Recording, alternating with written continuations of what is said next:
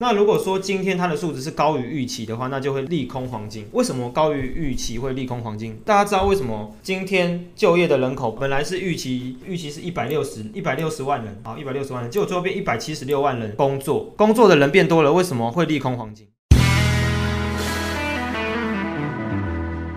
大非农数据，那以我们台湾的时间的角度来看，就是每个月的第一个礼拜五的晚上八点半，一个叫做所谓的非农就业人口，第二个叫失业率，给大家看一下，这两个红圈圈所表示的就是当时在疫情爆发的时候，美国的非农就业人口人数非常的低迷，然后右边。哦，上面的高点就是失业率嘛。失业率当时在去年的三月来到一个非常非常高的高点。那大家应该很好奇的地方是，诶，那现在状况怎么样？趋势往上升，趋势往下降。非农就业人口增加，其实就是意味着我一直跟大家提到的，美国的景气会复苏。美国的景气会复苏，那么美元指数就会升值。那就有可能会去推升美国的央行要升息的一个冲动了，他会比较想要去升息，升息前会做所谓的缩减购债跟缩减 QE，这个我很常跟大家提到，那帮大家稍微复习一下升息的一些步骤，因为大家看到升息可能就会觉得很紧张啊，就觉得股市要崩盘什么的。升息之前其实是有个步骤，来，我们直接这是结果论，结果论叫升息，因为升息比较容易去讲嘛，反正就是把你的利率利息调高，这个大家应该都蛮清楚，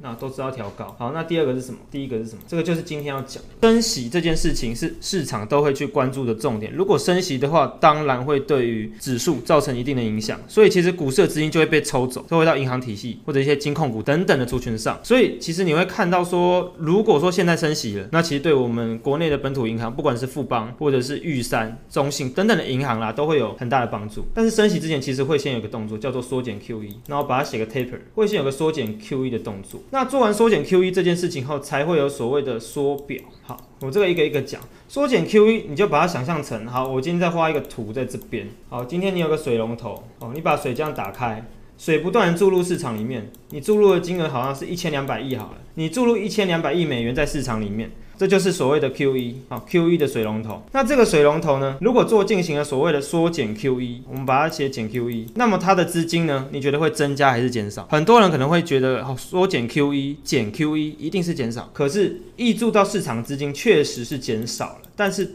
对于市场整体而言，其实还是增加的。所以缩减 QE 代表什么？代表说市场资金还是会增加，只是增加的幅度变少了。好，那缩减 QE 这件事情结束完之后，再来就是缩表啊，缩表部分。好，第二个缩表，缩表我们就把它想象成，它一开始哦投入一千两百亿在所谓的就是金融市场上，最后变八百亿，最后呢变什么零亿，就是什么都没有，一毛钱都不会再投入了。就算债券已经到期，它也不会再买，不会再去买新的债券这些动作。所以当开始进行缩表的时候，其实你就要。警惕了之后，下一步就是升息。那从这件事情其实不难看出嘛，一定会先做 taper，才会缩表，才会升息。所以其实这是一个一连串的动作了。虽然大家都讲到说好什么时候升息，什么时候升息，那我必须跟大家讲啊，升息这件事情最快最快也是明年的事情，不会今年就发生。今年顶多就是做缩减购债而已，缩表可能都不一定会达到了。OK，这边就跟大家稍微聊一下，就是关于升息这件事情，其实它是有一个循序渐进的，不会说今天心情好想升息就升息。毕竟美国是一个大型经济体，美国随随便便给它升息一下，好，资金又全部再回到美国。你要想，它回到美国之后，那全球的景气，应该说全球的资金被美元收回，美元变强势，美元变强势，那对这世界的货币来说，一定会相对相对啦，不会说所有的货币都都变劣势了，但是相对会比现在还要贬值嘛，相对比较弱势嘛。那当然不希望整个经济体就这样子，因为美国突然随随便便升息就垮，不希望这样垮台嘛。所以这件事情是慢慢来，慢慢来，一定会先缩减 QE，再做缩表，再做升息。好，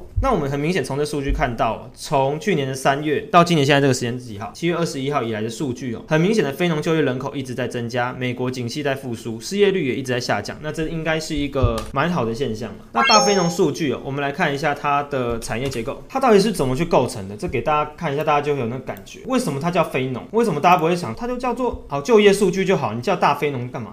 干嘛叫大非农？有它的原因嘛？好，我们先可以看出，好，私部门、公部门，好，公部门就是公务人员嘛。那私部门又分为什么？好，产品生产、提供服务，好，生产服务，好。这就是一个好供需的概念嘛，好来看一下这边哦，矿业、伐木、营建、制造业，好非耐久材这一块。那再看一下提供服务的是什么？好，大概就是百货那一块嘛。好，金融也是提供服务的一块。好，健康、娱乐、资讯，这些这些族群呢，都是我们的所谓的大非农数据。好，那大非农这个农，它提到什么？好，你把非拿掉，你其实就会知道这农意思，从事农业这一块相关的人口。大家应该知道，在之前的六七十年代，其实属于工业国家嘛。我记得那个时候，不管是德国还是美国，都处于台湾也是的，都处于工业时代。那个时候并没有什么科技啊、资讯金融、FinTech 这些东西都没有，所以那个时候强悍强的地方在哪里？强的都是在什么农业，强都是在什么工业？大家有听过什么工业革命一点零、工业革革命四点零这些嘛？那过去就是在抢农业跟工业这一块。大家那个时候是以人以食为天呐，以食物为主，所以说当然是先可以让自己的穿着穿着没那么重视，先成吃就好。那当未来的时代不断的在演进，不断的在提升之后呢，开重视这一块科技的这块领域。所以不管是盖房子这件事情，好伐木，伐木要干嘛？好盖房子嘛，好制造什么？制造一些鞋子嘛，好那些东西，好一开始有一些娱乐啊，好要打打高尔夫球啊，什么大田啊、附身应用啊之类那种股票就跑出来啊，然后要提升灵活啊，好，然后什么